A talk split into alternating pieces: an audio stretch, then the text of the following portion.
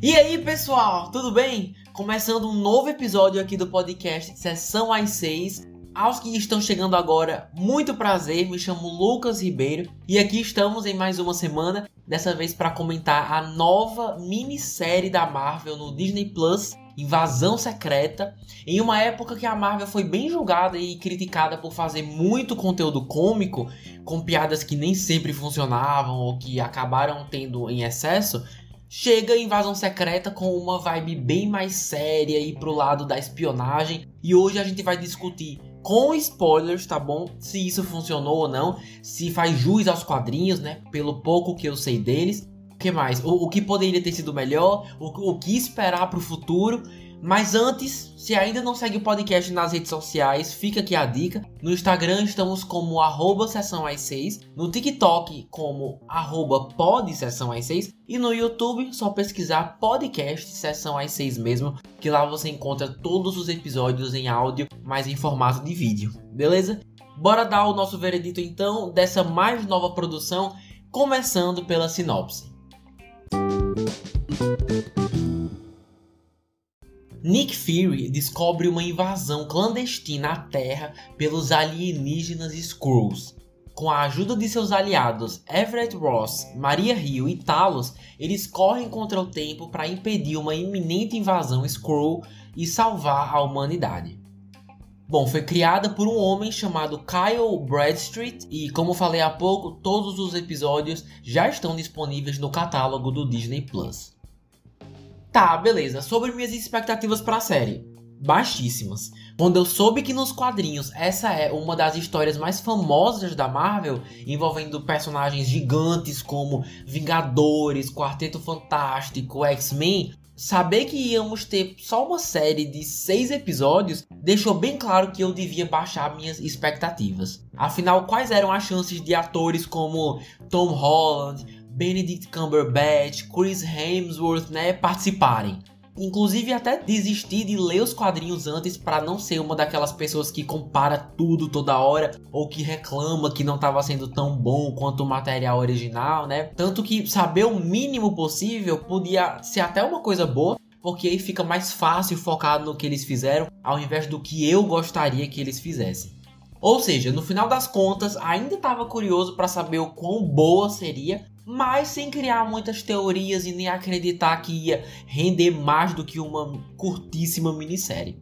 Mas agora que todos os episódios já saíram, e aí?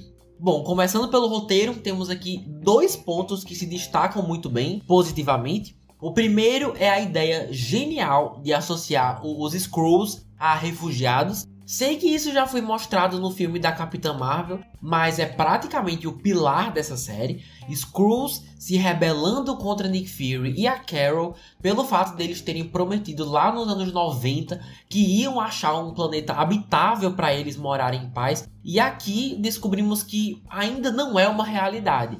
E aí surge a ideia de dominar a Terra, né? Fazer da Terra o lar e fazer com que os humanos não sejam mais a raça dominante. Você escolher humanizar uma raça fictícia de seres através de um assunto tão importante, tão delicado e tão atual é muito esperto. Mesmo tendo vários elementos dos quadrinhos, né? Superpoderes, ataques terroristas, aliens fingindo serem humanos, etc, etc. Esse arco deles sendo refugiados em um planeta que pode ter medo até odiá-los com certeza deve ter feito com que alguns grupos de pessoas se identifiquem bastante com esse problema, né? E a segunda coisa foi destacar o Nick Fury. Mesmo não sendo a proposta dessa narrativa nos quadrinhos, é uma oportunidade legal para a gente finalmente saber um pouco mais desse cara que a gente conhece desde, sei lá, 2010, mas que só dá as caras quando tem uma ameaça que quer acabar com a Terra. E essa série também temos uma ameaça que quer acabar com a Terra, no caso não acabar, mas sim acabar com os humanos. Mas dessa vez ele é o protagonista. E mesmo eu achando falha essa ideia de que ele não pode chamar nenhum dos 80 mil Vingadores que existem, faz todo sentido porque ele estaria no meio dessa treta toda, porque realmente sua promessa na qual centenas de Skrulls dependiam dele deixou muito a desejar e agora eles cansaram de esperar, né? E, e decidiram fazer as coisas do jeito deles. Então, na teoria, esse plot é bem interessante. Mas e na prática, ei? Infelizmente, quando você vai conferir os episódios, você encontra vários problemas. Então, bora falar um pouco disso. Nós temos furos de roteiro que não fazem muito sentido, que acabam gerando dúvidas também do que está acontecendo e até umas frustrações mesmo envolvendo diversas oportunidades perdidas. Por exemplo, vi gente falando que eles podiam ter associado os Super Skrulls com os Super Soldados que foram introduzidos na série do Falcão e Soldado Invernal, porque em ambos os casos você tem personagens que precisam se, se tornar super usar a ciência para ganhar alguma habilidade, para só então sentir que podem fazer a diferença em, uma determinada causa, né? Então assim, há um padrão aí, né? Uma semelhança. E realmente podiam tranquilamente ter feito um paralelo aí, ao mesmo tempo que você conecta mais a Marvel, que está mais desconexa do que nunca. Um outro problema é que, mesmo todo mundo sabendo que cinema, audiovisual é, é sobre mostrar, é sobre a narrativa contada através do visual, o roteiro ainda assim sempre escolhe usar diálogos e monólogos para contar umas coisas loucas que se a gente tivesse tido a oportunidade de ver já ia dar uma evoluída na série, isso sozinho, sabe? Basicamente a gente só conhece mais os personagens porque eles decidem nos contar o que aconteceu com eles, ao invés da própria série decidir mostrar, né? E essa escolha não precisa ser um problema, mas aqui é tão excessiva, é uma escolha tão desequilibrada que com certeza acaba sendo uma questão às vezes o episódio acabava e eu ficava pensando, caramba, não teria sido incrível se a gente pudesse ver essa cena X ao invés de só jogarem a informação do nada em uma conversa?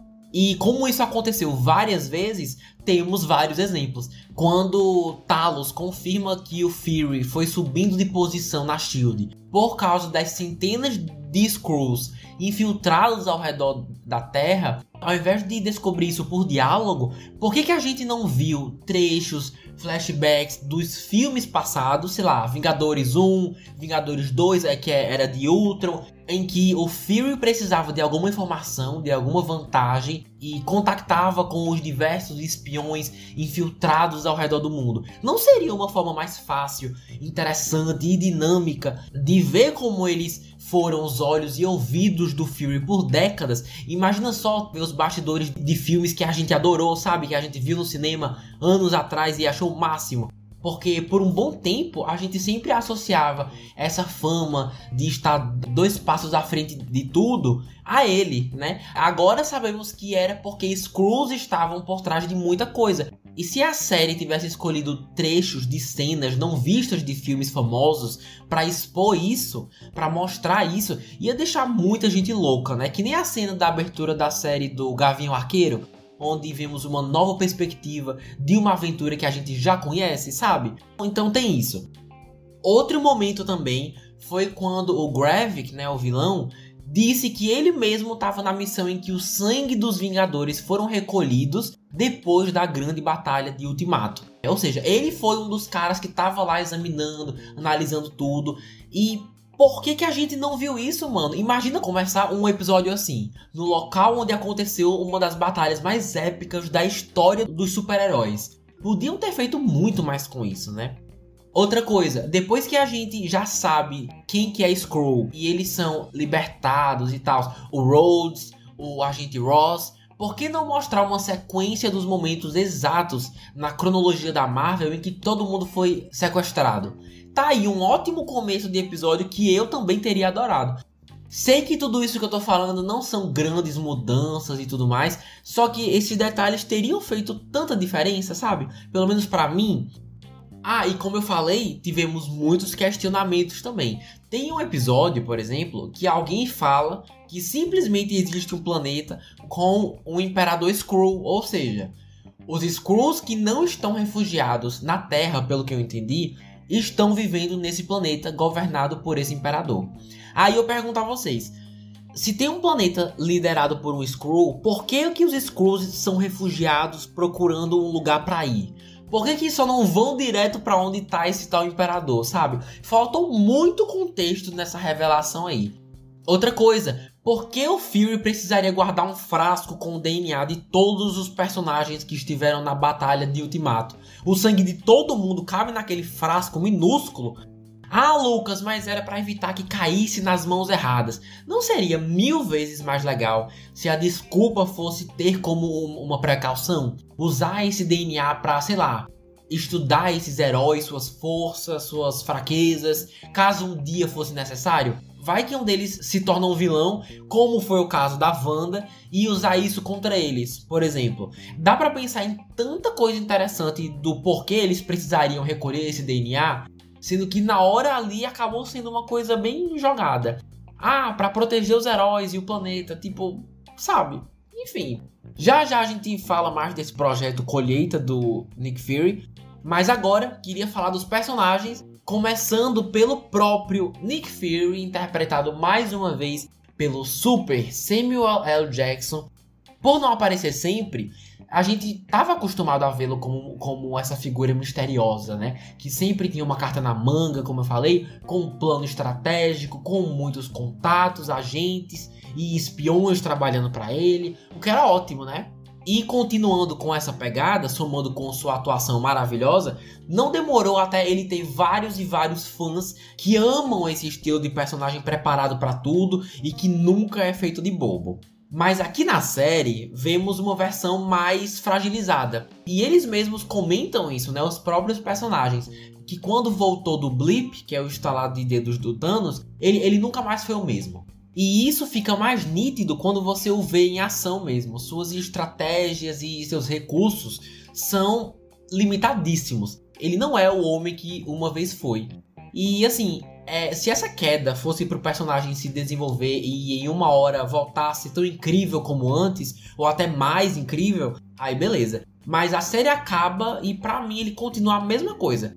Um homem que tenta ser responsável com seus altos e baixos, mas que definitivamente não tem o ritmo que uma vez já teve. E no final a série age como se houvesse alguma evolução.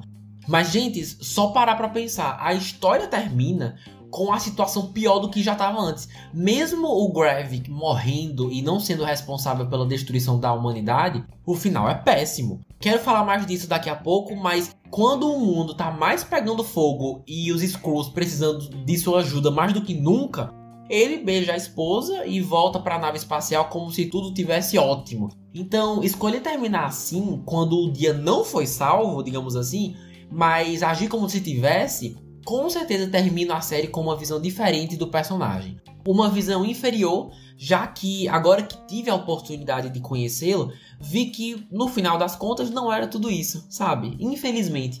E falando assim, até me lembrou da série do Obi-Wan Kenobi, também no Disney Plus, porque ambas são séries que trazem o protagonismo para personagens icônicos que sempre chamaram a atenção na cultura pop, mas que justo agora, por algum motivo, decidiram fazer essa pessoa não ser tão, tão incrível.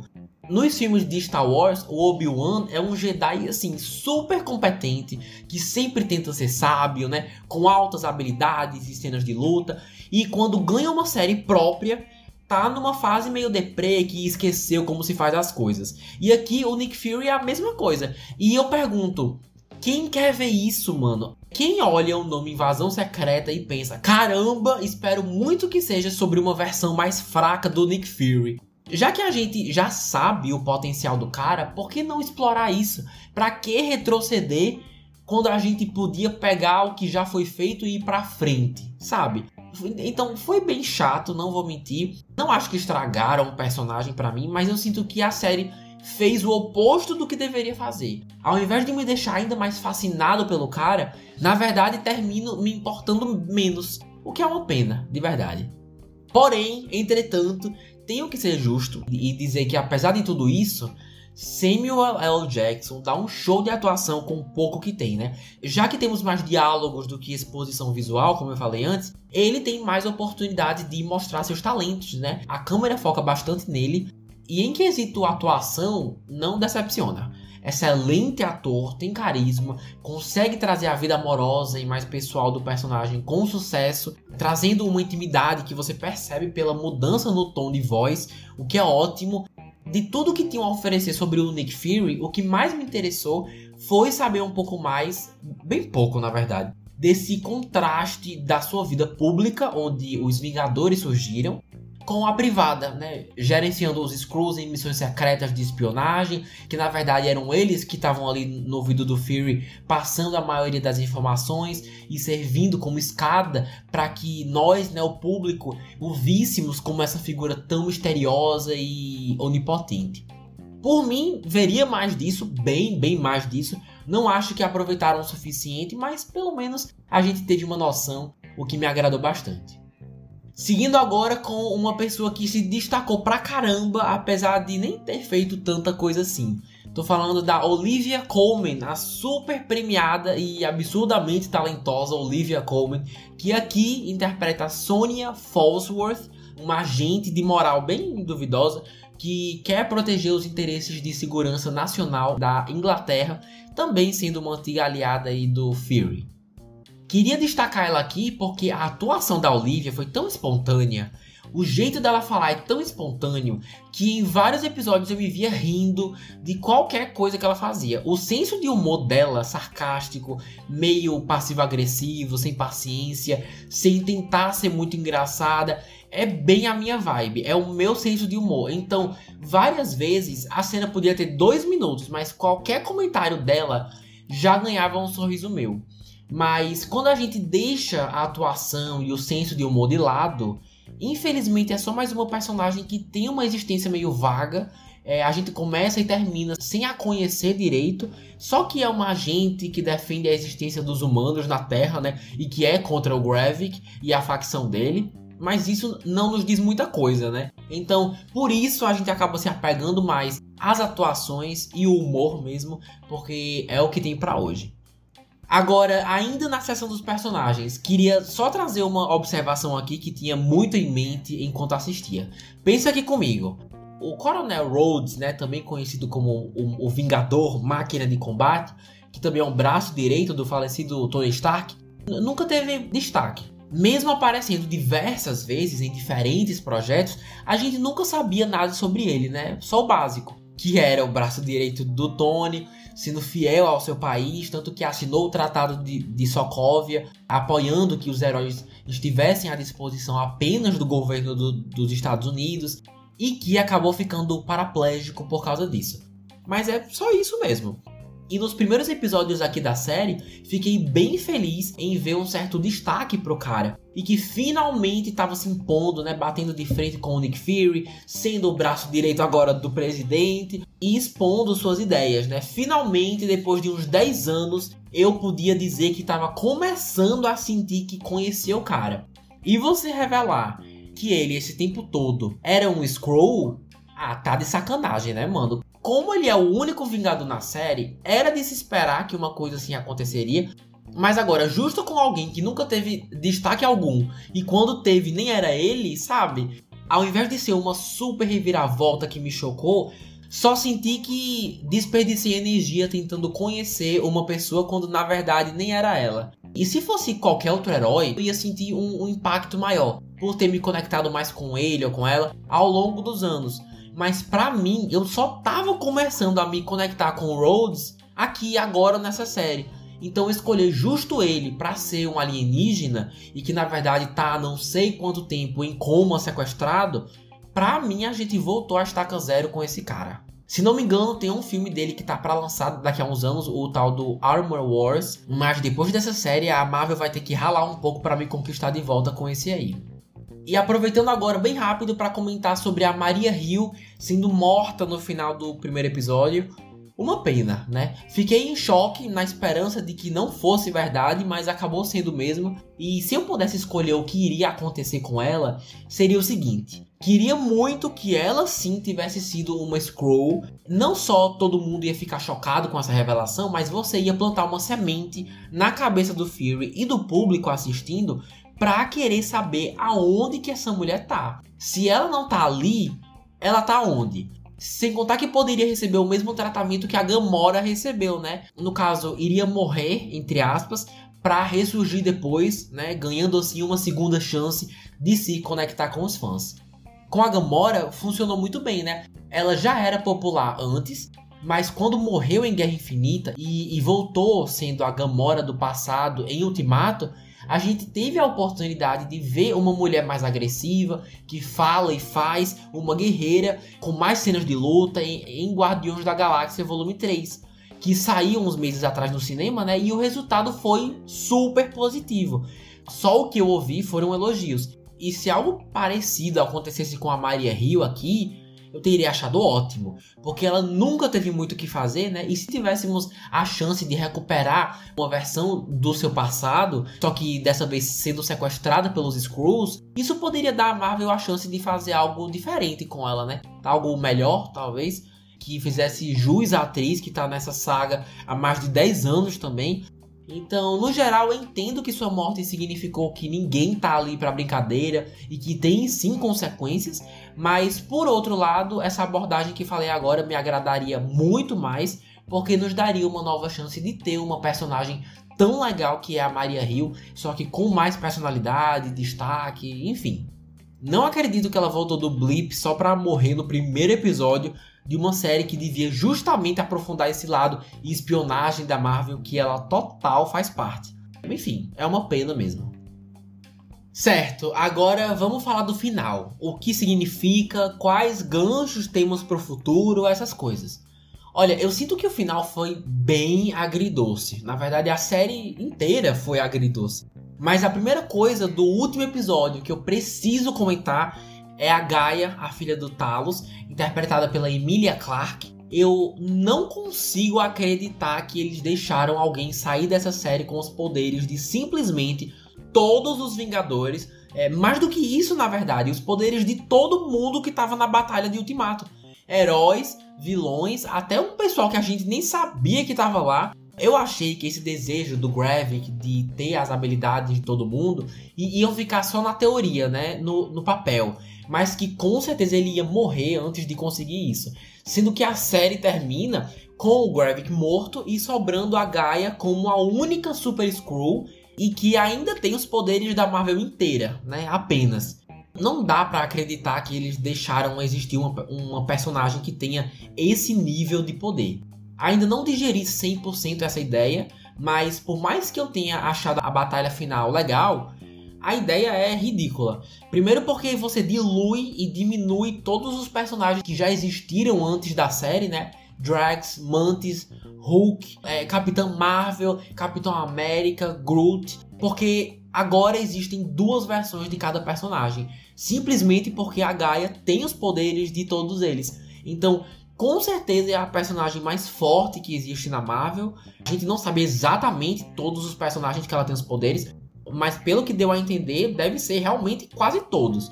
Eu acho quase impossível você trazer essa mulher de volta sem transformá-la em uma Mary Sue. Para quem não sabe, Mary Sue é aquela personagem de filme ou série que é tão, tão poderosa e apelona que é tudo muito fácil para ela, que não existe dificuldade que consiga bater de frente com o seu nível de poder. Porque assim, eles não deram nenhum tipo de limite para ela, né? Nenhuma limitação e dar isso, dar esse presente, todas essas, habilidades para uma pessoa que a gente acabou de conhecer e nem simpatizou direito, meio que diminui também as jornadas dos outros personagens, né? Wanda, Capitã Marvel, todo mundo que ralou, caiu e depois aprendeu a usar as, as habilidades. Esse desenvolvimento acaba deixando de ser tão importante, porque agora temos uma segunda pessoa que consegue fazer a mesma coisa sem muita dificuldade. Então achei muito perigoso trazer esse tipo de personagem para Marvel. Não acho que foi a melhor escolha. Se isso fosse só um conceito, como eu falei, na teoria, beleza. Essa ideia louca de ver quem consegue o DNA dos super seres mais poderosos da galáxia primeiro, aí show. Serve como uma ótima motivação. Mas você, de fato, permitir que pessoas saiam andando por aí com 200 poderes de personagens famosos diferentes tem tudo para ser difícil, confuso de acompanhar e um baita compromisso com os próximos capítulos da Marvel. Ah, e por falar nisso, nos próximos capítulos, como é que esse não é o foco imediato da Marvel nos próximos filmes? Gente, essa foi uma revelação tão grande. Existem tantas questões que precisam ser resolvidas em volta disso. Como é que a gente ainda tá na saga do multiverso depois de existir uma personagem assim? Ou melhor ainda, como é que a Gaia não é o foco principal do filme The Marvels, que vai lançar agora em novembro? Qualquer que seja o tema ou plot de, de The Marvels, né, que também é Capitã Marvel 2, como é que pode ser mais importante do que explorar uma pessoa que do nada apareceu e se tornou a mais poderosa que já existiu? Ok que não dá para dizer com certeza que ela não está porque o filme ainda não saiu, mas sua participação para mim ia ser essencial. Carol Danvers é tão responsável pela desordem do, dos Skrulls na Terra do que Nick Fury. E, e, levando em consideração que o seu filme é o próximo a sair, não dá para pensar em outra narrativa que não seja mostrar as consequências de invasão secreta em The Marvels. Mas dessa vez com um maior orçamento, né, sendo mais cinemático, artístico, enfim. Por que ao invés de só beijar a esposa e voltar para a nave espacial dele, como assim a primeira coisa que o Nick Fury faz não é ligar para Carol e dizer, uh, olha, Aconteceu bastante coisa aqui na Terra, viu, querida? Talvez envolvendo seu DNA, não sei. Parece ser o tipo de coisa que ela iria gostar de saber, sabe? E isso podia facilmente ser uma cena pós-crédito, é um gancho para o próximo filme, é, mas não, nem teve cena pós-crédito na verdade. Ao invés disso, Gaia termina fazendo um acordo com a Sônia e, e muito provavelmente indo trabalhar para o pessoal da Inglaterra, né, que ela representa Agora, repetindo um outro tema que eu falei há pouco tempo, foi muito esperto você dar essa narrativa dos imigrantes refugiados para os Skrulls, porque mesmo eles sendo alienígenas, pessoas que acabam fugindo de seu país de origem para morar em outro, com a esperança de ter uma vida melhor, é algo assim extremamente em pauta. E, e todos os episódios vemos isso refletido na, na história principal, que é ótimo. Ah, mas agora, você escolher terminar a série com o presidente dos Estados Unidos anunciando uma caça aos alienígenas por medo de qualquer um que não seja um ser humano, e a gente ainda vendo cidadãos comuns matando Skrulls disfarçados, assim, de graça, simplesmente porque foram inspirados pelo discurso desse presidente, foi muito deprimente. Eles super perderam a oportunidade de terminar num tom mais promissor, né? Sei lá, dizendo que a vida deles foi sim difícil aqui na Terra, mas que uma hora vão achar um planeta habitável, ou então, sei lá, que um dia os humanos e alienígenas vão conseguir coexistir, sabe? Mas você terminar meio que disseminando a xenofobia dentro do universo Marvel, em que qualquer um se sente no direito de mirar uma arma no outro só porque ele pode ou não ser um Skrull e ainda por cima sem gancho nenhum, mostrando que isso vai mudar foi bem agridoce, assim, para dizer o mínimo. Eu sei que uma hora falam que os Kree estão prontos para fazer um tratado de paz ou um acordo com os Skrulls, né? Porque essa guerra tá acontecendo há muito tempo, por isso que os Skrulls são refugiados. Mas primeiro que isso foi do nada, sem nenhum contexto assim, jogaram essa frase no final. E segundo, que isso não muda o fato de que eles continuam sendo refugiados na Terra correndo risco de vida agora, né? Então, nem isso eu consideraria que é algo muito promissor, sinceramente. Sem contar que eu soube que essa rixa entre as duas raças é bem icônica, é bem explorada em diversos quadrinhos e diferentes histórias, e, e quando eles finalmente começam a se entender no, no universo dos cinemas, a gente fica sabendo num diálogo aleatório se é algo tão importante assim, porque não vimos isso, gente? Nem que fôssemos umas cenas rápidas mesmo, mas acabou que foi bem apressado. O final mesmo foi apressado, principalmente nos últimos 10, 15 minutos aí, quando a série percebe que ainda tem que deixar ganchos para todas as narrativas e personagens. E o resultado são cenas meio jogadas e frases meio soltas, né? Tipo essa. E por falar em gancho, tá aí outra coisa. Nesse mar de conteúdo novo que a Marvel não para de fazer, quando é que a gente vai ver o desenrolar disso? Os poderes da Gaia, os Skrulls ainda refugiados, mas agora sendo caçados por incentivo do próprio presidente.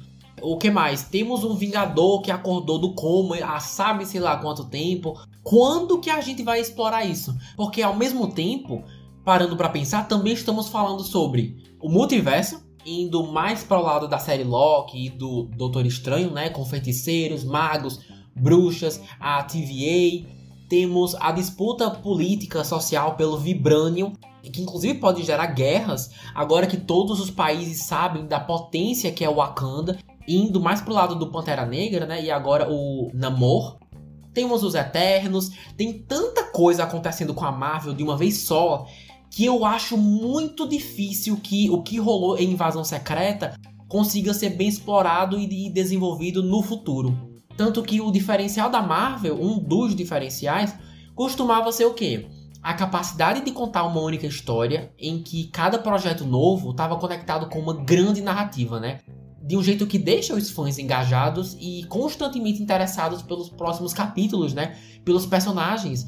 Mas agora é tanta coisa nova novos personagens, narrativas. É tanta mudança de foco, é tanta divergência, que nem a própria Marvel sabe quando vamos vê-los de novo.